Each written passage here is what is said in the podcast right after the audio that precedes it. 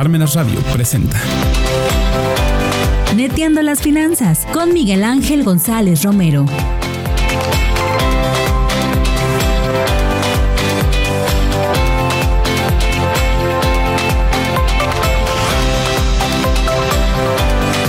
Hola amigos de Neteando las Finanzas, ¿cómo están? Soy Miguel González, muy buenos medios días. Pues ya, ya huele a Navidad, ya huele a las primeras posadas y sobre todo al cierre del año, pero eh, hay cosas que hay que resaltar siempre, siempre al final del año. Algunas modificaciones, algunos eh, lineamientos nuevos, eh, algunas decisiones que impactan dentro de las empresas y impactan en nuestras vidas económicas. Y bueno, pues en ese sentido, ¿quién más sino el, uno de los grandes amigos de Netiendo las Finanzas y mi amigo personal además, mi querido Edgar Tapia? ¿Cómo estás? Bien, Miguel, un gustazo estar aquí contigo. Yo creo que es el segundo año que casi, que vamos a cerrar, no sé cuál sea tu último programa, pero si es este, está excelente. Qué bueno que me invitaste, hay mucho de qué platicar en todos los ámbitos. Estamos teniendo un cierre de año trepidante, emocionante y de cosas pues sorprendentes, ¿no? Muy sorprendentes, mi querido Edgar. Y como bien lo dices, el año pasado también contigo, gracias a tu disponibilidad y favor, este cerrábamos casi el año, ¿no? Platicando pues prácticamente de los mismos temas, pero con distintos matices, ¿no? ¿Te acuerdas el año pasado más sui generis en la parte eh, normativa, todos los cambios que había habido al inicio y mediados del año? Pero hoy pareciera que, que, este año, el 2023, fue la consumación de lo que, perdón, 2022 fue la consumación de lo del 21, ¿no? Se vino, se vino consolidando y fíjate que es muy interesante porque este año, a pesar de que estamos hablando de cuestiones tributarias, tiene un enfoque tremendo en materia económica y financiera. Es decir, Ilegal. Pegan, pegan. sí. No nada más en impuestos, que digan, ah, pues, se preocupen los contadores por los impuestos. No, no, esto impacta en las empresas, pero bastante fuerte. Y en la vida personal, ¿no? También para. Eh, aplica para, todos. Digo, aquí eh, nosotros como asesores muchas veces nos enfocamos a las empresas, pero no podemos hacer de lado al ciudadano normal, ¿no? A él también le va a pegar en sus bolsillos, a los trabajadores, a cualquier tipo de de régimen le va a pegar, definitivamente. Pues mi querido Edgar, si quieres empezamos con una noticia que, que es controversial porque tiene distintos enfoques, distintos matices, ¿no? Este, el, el incremento al salario mínimo. Fíjate 20% más para el próximo año. Ese fue una noticia que impactó a los empresarios el día primero de diciembre. Te lo juro, desde temprano no dejó de sonar el celular preguntándome qué, pasaba. Y eso es algo que ya sabíamos, o sea, no es algo que de la nada salió, ¿no? No, ya, ya, estaba cantado. Ya, estaba cantado, ya se los habíamos platicado. El tema aquí es que el empresario se preocupa hasta que explota la bomba, ¿no? Es decir, ahora sí ya lo anunciaron, ahora sí ya me preocupo, cuando no debería de ser así. Este tema se venía platicando desde, prácticamente como tú lo decías, desde el año pasado habíamos comentado que había previos acuerdos de los incrementos que se tenían que llevar a cabo algunos se sorprendían de los comentarios que hacíamos porque decíamos, no, pues al cierre del año el salario va a llegar a 200 pesos y llegó a 210 casi, ¿no? Entonces, de momento, pues no te creen, dicen, pues está loco, pero la realidad es que va a suceder. Y si nosotros proyectáramos lo que va a suceder el siguiente año, va a subir más, probablemente va a llegar a 240, 250.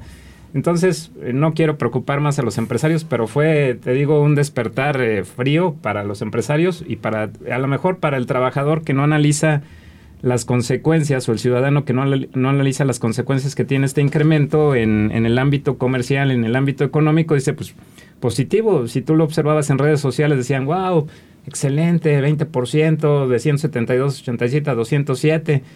Eh, todo va a mejorar, una mejor calidad. La realidad es que tú lo debes saber mejor que yo, que te dedicas a las finanzas y que tienes un doctorado en economía, que no es así de directo, ¿no? No es que este incremento del 20% se vea reflejado en calidad de vida porque intervienen otros factores. No sé si quieras hacer un comentario, yo me gustaría como quedar un poquito de antecedente para no irnos de lleno. Sí, sí, fíjate que, que esto que, comentas es, real, ¿no? Este, estas previsiones que nosotros hacíamos o proyecciones, pues ha sido la temática de este gobierno, ¿no? Y además, eh, muchos lo celebran, pero no a todos les aplica. Claro. ¿No? Porque muchos dicen, ay, me van a aumentar el 20% de mi salario. Quienes no ganamos salarios mínimos, pues... A eso voy. El, El, empresario puede decir, te subo o no te subo el salario, ¿no? Y si no, pues búscale, realmente. O sea, la ley federal del trabajo habla del salario mínimo y a nadie nos contrataron en veces salarios mínimos. ¿No? Ojalá te dijeran, oye, este, tu clase vale dos, dos salarios mínimos. No, y por eso precisamente en su momento se generó el decreto y se generó la famosa UMA, ¿no? Precisamente para que no se tomara el salario mínimo como una unidad de medida, porque no es así definitivamente. Claro. Aprovecho para citar, Miguel, yo sé que aquí es un programa a que a lo mejor no es este de mucha normatividad, es No, no, no, pero adelante, adelante. Pero Vale la sí pena. Me, sí me gustaría citar lo que dice el artículo 90 a manera de, reflexión, porque pues decimos, ah, sí, el incremento del salario mínimo. ¿Y qué es el salario mínimo, no? Y no podemos perder de vista que viene desde nuestra Carta Magna, artículo 123, pero interesante lo que dice el 90 y también lo cita la Constitución, pero me voy a enfocar al 90. Dice, el salario mínimo deberá ser suficiente para satisfacer las necesidades normales de un jefe o jefa de familia en el orden material, social y cultural y para proveer de educación obligatoria a los hijos e hijas. ¿Cómo ves, Miguel? Pues como la divina providencia, ¿no? Casa, vestido, sustento y agrégale educación y esparcimiento. Desde ahí, si lo vemos fríamente con 207 pesos, si lo elevamos al mes con 6 mil pesos y aún sin hablar de temas de inflación, pues sabemos que a pesar de que se incrementó un 20%, no cumple con este precepto. Es totalmente teórico. Es, es muy teórico. Y además es insuficiente, mi querido Edgar, porque eh, hoy el INEGI dice que las familias en México somos en promedio 3.8 personas por casa. Si es un solo ingreso, o sea, con 200 pesos no le das de desayunar, comer, cenar. A tres personas pagar renta, pagar servicios, este transporte, educación, eh, salud, vivienda, y todavía que te dice cultural, y esparcimiento, ¿no? Cultural esparcimiento. Pues, ¿Cuánto cuesta una entrada? A, un museo, por ejemplo. No, no, hablemos de este, O a una obra de teatro, porque hablamos de pues cultura. por eso los lunes son gratis. Sí, claro. Sí, sí, sí, pero de todas maneras hay, hay pasajes que pagar, ¿no? El, el, tema, el tema, Edgar, es que no solamente tiene un impacto mediático positivo para quien gobierna, decir, te acabo de aumentar el 20% ah, y en los últimos cuatro años un 90%. Hoy ganas 90% más este, que cuando llegamos. La verdad es que no. Yo le quisiera preguntar a nuestros amigos del auditorio, ¿quién gana un 90% más, en los últimos cuatro años, ¿no? No, yo creo que nadie. Y yo creo que nadie, este, incluso quienes somos asalariados, este, nos damos cuenta que, bueno, pues sí, subió el salario mínimo, pero... Y no solamente estamos hablando de empresas a lo mejor de tipo familiar, estamos hablando también en, estos comentarios que estamos haciendo, inclusive de empresas multinacionales, ¿no? Sí, claro. O sea, un 90% nadie, nadie lo recuperó. Y precisamente va ahí mi segunda precisión, eh, ahorita que haces este comentario, Miguel, decíamos hace rato, los que no ganamos el salario mínimo, probablemente decimos, si el salario mínimo se incrementó un 20%, pues si yo gano 10 mil más 2 mil, voy a ganar ya 12 mil para el 2023. Y esto obviamente, nuevamente, vuelve a tener un impacto en los negocios económico y financiero, ¿no? Sin embargo, no podemos perder de vista lo que muchos eh, de nosotros pues a veces desconocemos porque nos vamos simplemente con el número, 173, 208, así sin centavos, ¿no? Sin embargo, existe un procedimiento, el famoso MIR, que es el, la recuperación inmediata del salario. Ese, eh, de alguna forma, lo que trata de recuperar es el poder adquisitivo, en este caso que tenía al inicio del año y al término, ¿no? Y ahí estamos hablando en promedio de un 9%, que va pues, de la mano, uno o dos puntos porcentuales, yo creo que porque el cálculo que tenemos ahorita es a noviembre, 7.8, estamos hablando de 1.10, por arriba de la inflación. Y adicional a eso, una vez que ya tomas tú como base tu, tu MIR, más el salario vigente que tenemos de 2022, le agregas un 10% adicional y es así como llegamos del 172 al 207 o bien en su caso al 300 y tantos de zona libre fronteriza, ¿no? Ahorita que toco esto de zona libre fronteriza no podemos perder de vista que tenemos dos, esta zona libre eh, fronteriza que son seis estados, seis entidades federativas y el resto del país, ¿no? Donde tenemos precisamente este 207 que a lo mejor nosotros por pertenecer al, al, al centro del país pues lo tenemos presente. Y uno de los objetivos de este procedimiento, y lo cita de manera literal, pues es que no debe ser tomado como referencia para los demás incrementos, ¿no? Su objetivo central es recuperar el poder adquisitivo. Sin embargo, eh, el ciudadano normal se va con la idea de que si el salario mínimo se incrementó un 20%, forzosamente mi salario tendría que ser este, incrementado en la misma proporción. Y eso nos pone eh, digamos, pone en complicaciones a los empresarios y a nosotros directamente, porque me dicen, ¿sabes qué? El sindicato, los trabajadores ya me están exigiendo un 25. Imagínate, un 25 en costo, ¿cómo le impacta a un negocio? Sí, porque, o sea, cuando dicen, es que las cosas no deben de subir, a ver, recordemos tres elementos del costo, materia prima, mano de obra y costos indirectos. Entonces, si tú le subes a la mano de obra, en automático sube tu costo y tienes dos opciones. O reduces tu margen de ganancia o aumentas el precio. Pero no puedes reducir tu margen de ganancia. Y entonces, si de por sí, si de por sí el margen de ganancia ya está muy castigado, Castigado. por un tema de competencia, ¿no? Y a veces hasta competencia desleal, pues entonces te queda subir el precio. Y si tu bien o tu producto o tu servicio es un bien inelástico donde el precio no puede aumentar, pues vas a terminar tr- tronando. Vas a terminar tronando. Veía a, a algunos memes, ¿no? Y, y decían, a ver, te voy a explicar esto con gancitos. El gancito hace cuatro años costaba nueve pesos y hoy cuesta 21. 21 pesos el gancito. La verdad es que ni yo sabía, pero ahí ya tan solo lo ves. Ahí está. O sea, ejemplo O- más claro. ¿no? No, no, no puede estar. Entonces, ahorita me acordé porque decías de lo del poder adquisitivo. El, el poder adquisitivo, recuperarlo es que con lo que gano pueda yo comprar lo mismo o un poquito más, Un poquito ¿no? más. Y si hablamos que tan solo el gancito ya subió más de ese 90%, pues en el lugar de recuperar, estás perdiendo valor adquisitivo, ¿no? ¿Y quiénes son los ganones? Bueno, pues quienes tienen estos grandes corporativos donde sí o sí tienes que comprar el producto porque es parte de la canasta básica, Claro, ¿no? este, hay productos que en el mercado están acreditados. Hay empresas que dicen, ¿sabes qué? Pues sí, va a subir un 20%. Si lo tengo que hacer efectivo, mi producto se va a incrementar en la Sí, misma claro. proporción. La famosa canasta básica que ¿Y yo... quién, ¿Y quién absorbe eso? El consumidor. El Ahora sí que el ciudadano normal, no Sí. aquel que le incrementó su salario mínimo un 20%, pues resulta que aunque le haya incrementado en ese porcentaje, al comprar eh, pues las necesidades básicas que incrementaron en la misma proporción, pues no le va a alcanzar. Claro. No, no lo va a ver reflejado en su bolsillo. Oye, Edgar, y eh, la otra que a nosotros como contadores siempre nos preocupa y al empresario más es el tema recaudatorio, ¿no? Claro. El tema impositivo.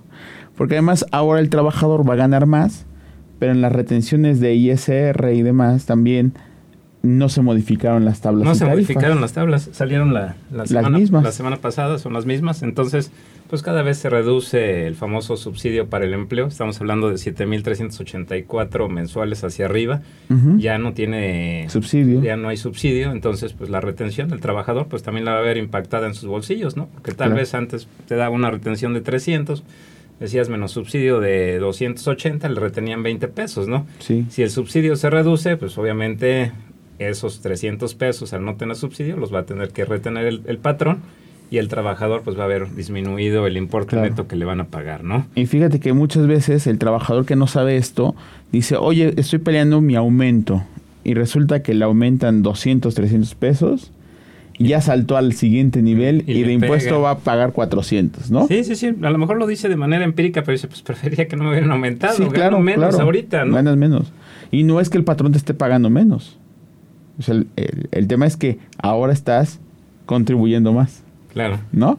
Ahorita que tomaste el tema, el, te- el tema recaudatorio, bueno, no sé si tú quieres hacer un comentario más de, de salario mínimo. Podríamos hablar más de él, eh, como el mismo tema de cuando se cambió por la UMA y demás, pero yo quisiera enfocarme, ahorita que tocaste el tema recaudatorio, también otro aspecto importante y que va totalmente de la mano con el incremento del salario mínimo. Bueno, pues esta fue la Sí. noticia del primero de diciembre. Sin embargo, tuvimos otra por ahí del 16 de diciembre de 2020 referente a un incremento que se iba a realizar o algunas modificaciones que se llevaron a cabo en la ley del Seguro Social referentes al, al seguro de retiro, cesantía y vejez, en particular en cesantía y vejez. ¿A qué me refiero? Bueno, a todos nos gusta pensar que al momento en que nuestras capacidades vayan disminuyendo, podamos dejar de laborar y pues Claro. tener una pensión digna, ¿no? Entonces, esta reforma o estos cambios a los que me estoy refiriendo van encaminados a esos seguros, el de retiro, el de cesantía y el de vejez. Bueno, eh, ¿en qué consistieron? Tienen dos efectos, Miguel, como siempre. Uno, como tú lo decías, el mediático. ¿Por qué el mediático? Hubo una modificación hace muchos años, probablemente nuestro auditorio considero que en muchos de los casos es muy joven y a lo mejor en el 97 ni, haban- ni había nacido, ¿no? Nosotros, Claro. o a lo mejor yo en su momento, porque tú también eres chavo, eh, ya, había, ya estábamos en, digamos, en, eh, posibilidades de tener una, relación de trabajo, ¿no? En 97 viene un cambio donde se cambia el sistema de pensiones y, por eso es que mediáticamente se habla de la ley del 73 y la ley del 97. Bueno, dentro de los requisitos que se establecían eran 1.250 semanas de cotización para tener derecho a una pensión. Claro. Entonces, si nosotros sumamos de 97, 24.02 años o 25, pues estábamos hablando del 2023, razón por la que ya eran necesarias precisamente estas modificaciones. ¿Por qué? Porque la población estaba llegando al cumplimiento del requisito de las semanas cotizadas y al cumplimiento de la edad, que podía ser de 60 o de 65, y no había este y no iba a haber recursos para solventarlas, ¿no? se da cuenta, eh, en este caso el gobierno, dice, bueno, pues tenemos que modificar dos cosas. Una, pues le vamos a bajar de 1.250 a 1.000. No hay que perder de vista que en su momento en la ley de 73 eran 500, es decir, hubo un aumento directo de 750. Lo que hicieron fue decir, bueno, pues vamos a darle tiempo al tiempo y luego vemos qué hacemos. Bueno, el vemos qué hacemos es la primera parte, ¿no? 1.250 a 1.000, pero dicen, bueno, aún así con 1.000 no nos va a alcanzar. Entonces, ¿qué vamos a hacer? Bueno, pues lo vamos a bajar con base en un transitorio, porque eso también ya se puso de moda los transitorios. Si no modifico texto de ley, ahí lo pongo mil.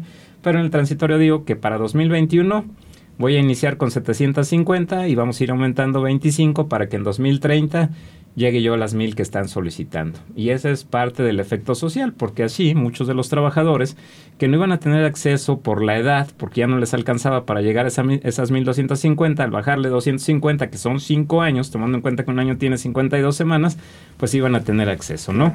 Ahí está el primer este, efecto social. El segundo, dicen, bueno, pues no solamente es eso, ahora pues ya vamos a tener más trabajadores que tienen derecho y obviamente pues eso va a incrementar el número de pensiones que vamos a tener que pagar. Porque ¿qué pasa si tú en este régimen del 97 no cumples con los requisitos? Sencillo, hay algo que conocemos coloquialmente como Afore, que es nuestra cuenta individual, donde precisamente se van las aportaciones del seguro de retiro, que es de un 2%, del, de cesantía, que es del 350, y por parte del, trabaja, del patrón, perdón, y por parte del trabajador el 1.125, más en este caso el 5% de Infonavit y es el saldo que tienes ahí acumulado en tu cuenta individual. Bueno, pues resulta que al término tú tienes dos caminos. Uno, contratar una aseguradora, ya sea pública o privada, donde le dices, mira, pues esta es mi cuenta individual, yo requiero 15 mil pesos mensuales, te doy mi saldo y pues tú me garantizas mis 15 mil hasta que fallezca. Y aparte garantízame para mis beneficiarios, que en la mayoría de los casos, por la edad de los trabajadores, pues regularmente nada más es la viuda, ¿no? La pensión de viudez.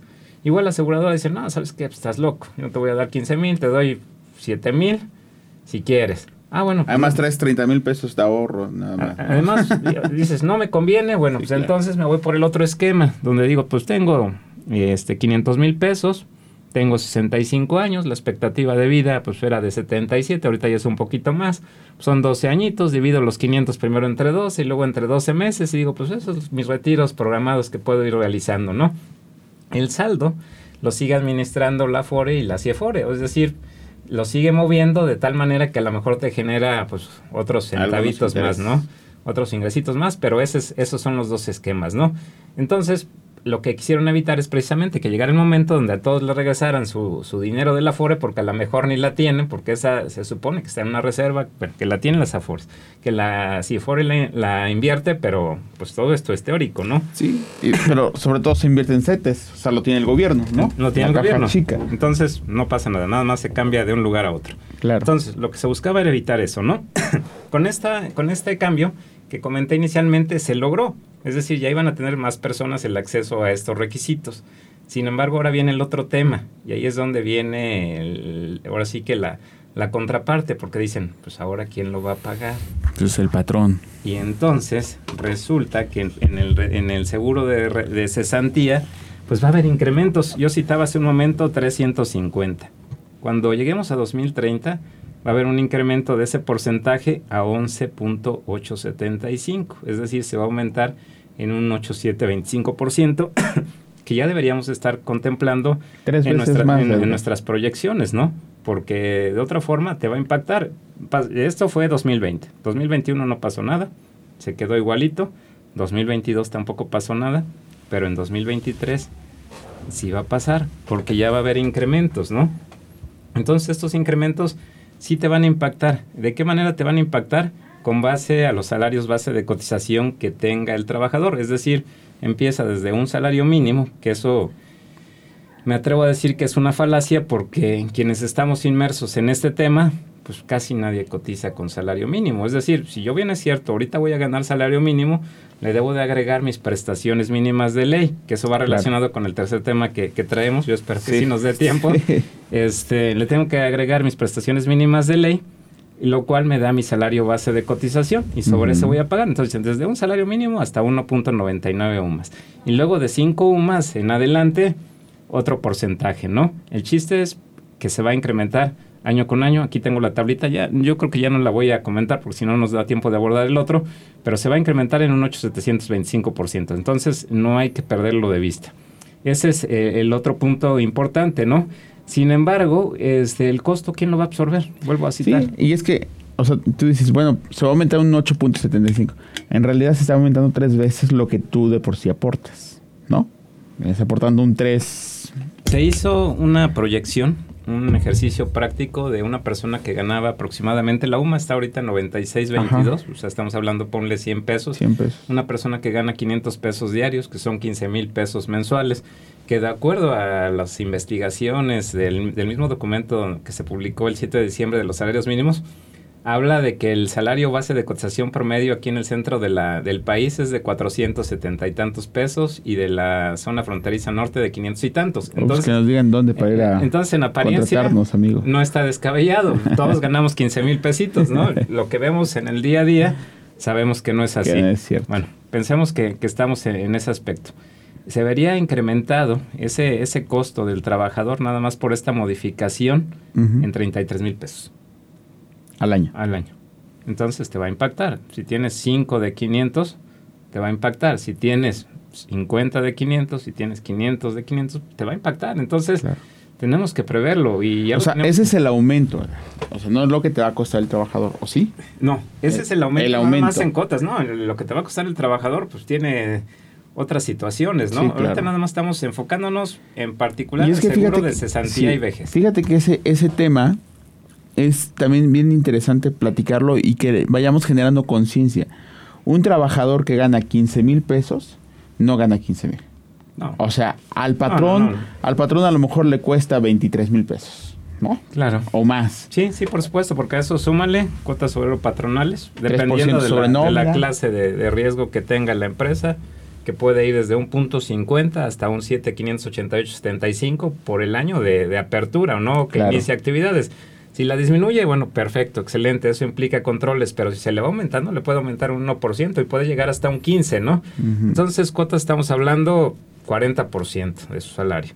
Luego, súmale precisamente lo que citabas, 3% del Estado por generar trabajo que debes de pagar, pues se va incrementando y todo esto, y a, eso si le sumamos el, el, siguiente tema, de una vez lo vamos involucrando, que es el famoso proyecto de el incremento de días de vacaciones, donde se va al doble, del 6 a 12 días y ahora hasta llegar a 20 en los primeros 5 años, pues está, está padre, o sea, tiene un efecto social, vuelvo a decirlo, el trabajador pues necesita descansar.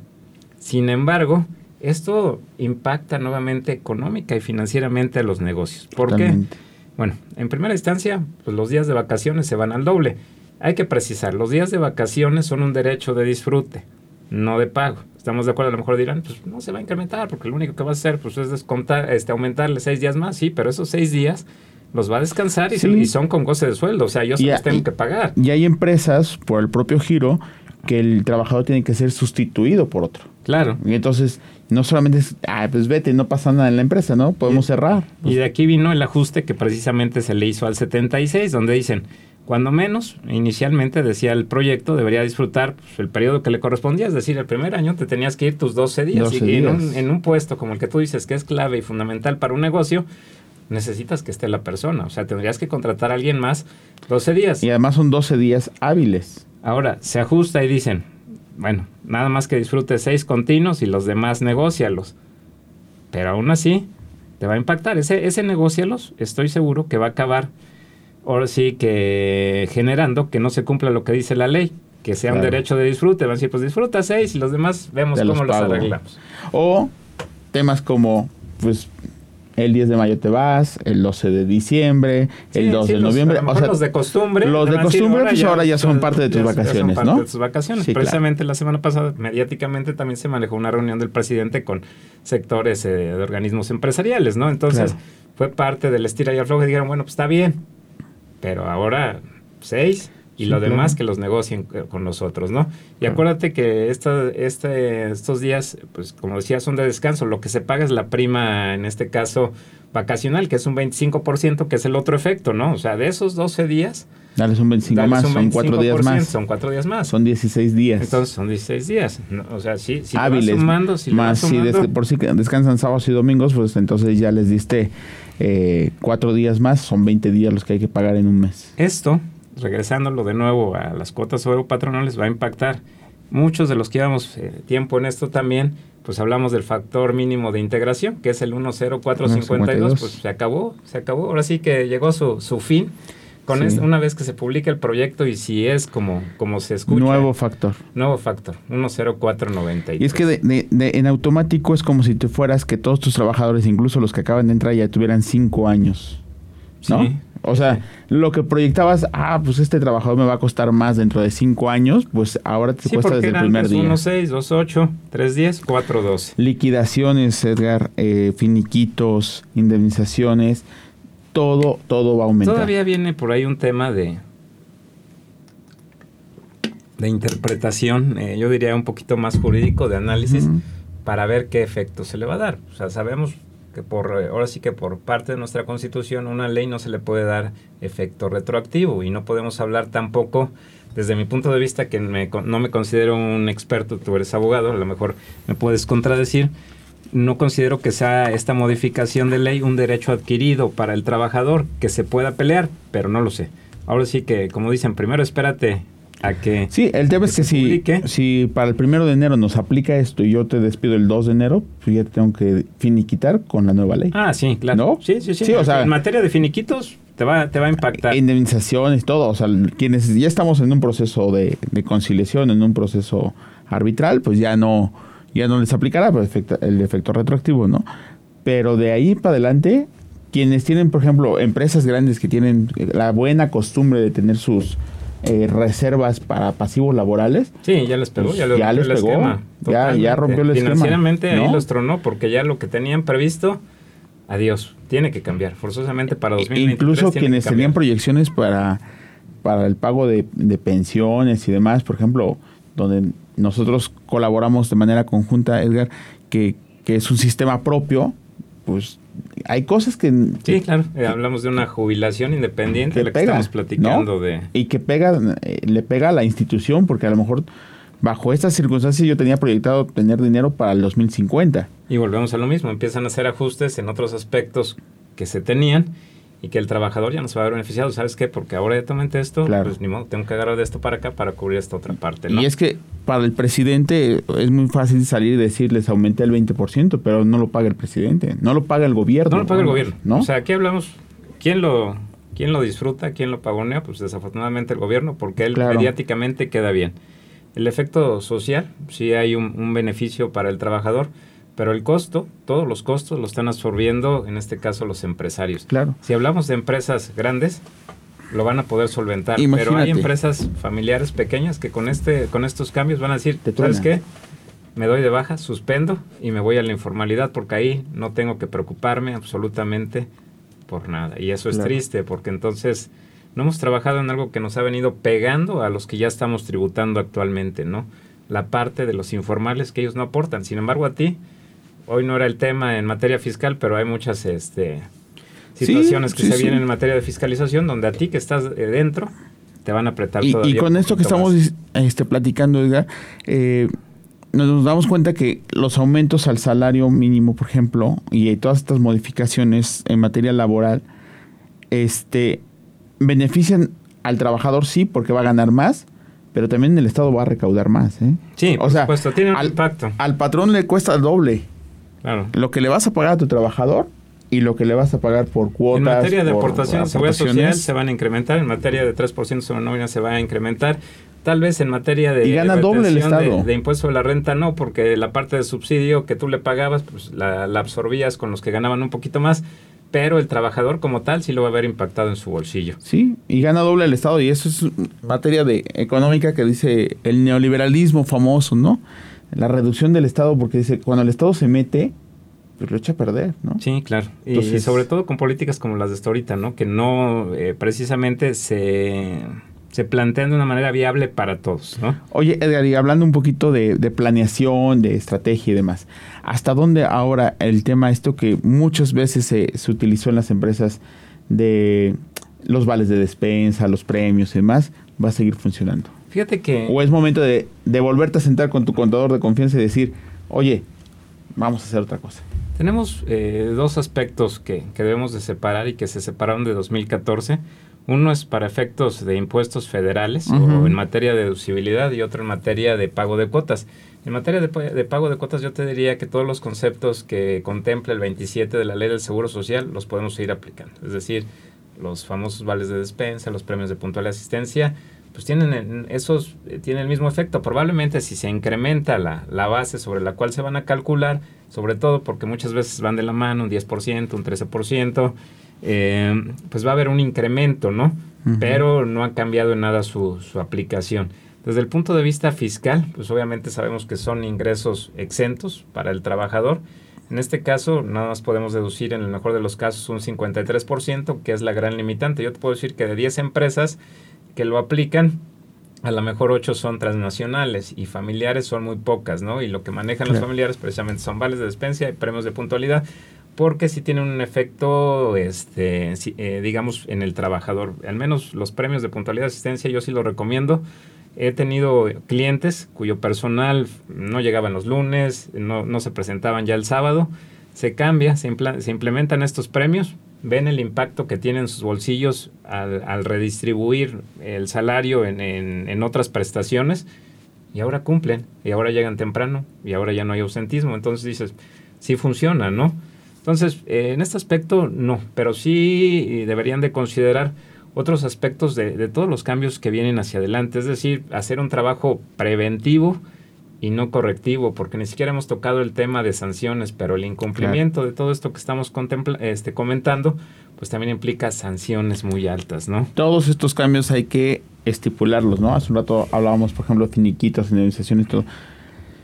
Cambian las reglas, Sí, y pues tenemos que cambiar contratos, hacer adendums. Sí, este, por supuesto, en materia laboral son, muchos cambios. La jornada que... Ahorita lo que viene de inmediato, así, para aquellos que les gusta jugar al salario mínimo, modificaciones de salario. Es decir, si tienes 100 trabajadores, primero de enero, modificaciones de salario. Y eso debes de hacerlo con tiempo antes de que el IMSS lo haga de manera automática en términos del reglamento y luego te obligue a presentarlas de manera física porque una vez que el IMSS lleva a cabo esa actualización no lo hace con base a la antigüedad, es decir, te sigue aplicando el mismo factor de integración de tu base de cotización del primer año, cuando a lo mejor un trabajador ya tiene 5, otro ya tiene 10, otro tiene 15, otro tiene 2.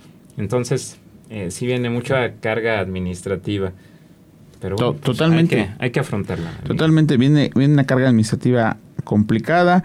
El 2023, el primer trimestre, no sé cómo lo ves, este Edgar, pero creo que viene, va a ser complicado. viene complicado, viene de mucha estrategia, de mucho sentarse, de, dedicarle tiempo a la parte administrativa. Yo sé que todos los empresarios, la parte administrativa es la que más aborrecen. Ellos, sí, claro. ellos están concentrados en la parte operativa, ¿no? En la parte Pero comercial. Yo creo que ahorita a estas alturas, lo que estamos viendo el día de hoy, este, está por subir la parte administrativa por encima de la operativa, o al menos empatarla en un 50% porque va una de la mano. El otro no puede vender, o sí puede vender, pero si no contempla todos los cambios, pues obviamente lo que hablamos hace rato del margen de utilidad, ¿no? Probablemente vendes Se está castigando solo. pero si no ganas nada, pues no es negocio. Sí, y hay que replantearnos objetivos, estrategias, Edgar, para el 2023 eh, en cuanto a pronósticos de venta, volúmenes de venta, porque a veces vendiendo más mm, ganamos menos y vendiendo menos podemos ganar más. Pero hay que sentarnos, hay, hay que darnos ese tiempo para para pulir a la empresa, ¿no? En la parte administrativa. Y sobre todo necesitamos eh, asesoría multidisciplinaria. Es decir, no podemos eh, basarnos en decir, ah, pues tengo un contador y con eso es suficiente. No, tenemos, necesitamos expertos en finanzas corporativos, fiscales. Entonces, hacer una planación. Costeos y demás. Costeos y demás. ¿No? Sí, definitivamente. Pues aquí tienen como siempre un gran experto y te agradezco muchísimo Edgar que hayas estado con nosotros y, y que puedas compartir con nosotros toda esta experiencia que tienes, todo este conocimiento que además siempre, Pues, siempre es muy generoso Quisiera, de tu parte. quisiera aportar más, pero pues el tiempo es oro y sabes que, que no nos alcanza. Yo traía valiosa información aquí, pero ya no nos dio oportunidad de comentarla. Sin embargo, espero que con los comentarios que se hicieron se les Sí. haya despertado la inquietud, el interés. Si alguien necesita mayor información, arroba Tapia Lara, ahí me puede este, contactar y con gusto les En todas las redes sociales, arroba Tapia Lara, ahí, ahí encuentran a Edgar. Y bueno, pues al inicio del año, Edgar, si te parece, eh, ya que tengamos mucha más claridad de cómo quedó la ley, este, las modificaciones y demás, pues nos podamos volver a sentar y podamos supuesto, volver a generar como me algunas gusta ideas. Terminar ¿no? contigo, Miguel, igual en enero aperturamos. Ahí tú me Órale, dices, ya está. eh, tal compromiso. Muy bien, pues muchísimas gracias Edgar y gracias a Parmena Radio AMC por la producción, a Mirna Cortés detrás de los del- detrás de los controles y muchísimas gracias a ti que, que estamos ya en la recta final, nos quedan dos programas todavía eh, y seguramente nos estaremos viendo aquí eh, con, con más netas que decirnos cada, cada miércoles. Así que nos vemos, nos vemos todavía la próxima semana. Gracias. Gracias, gracias.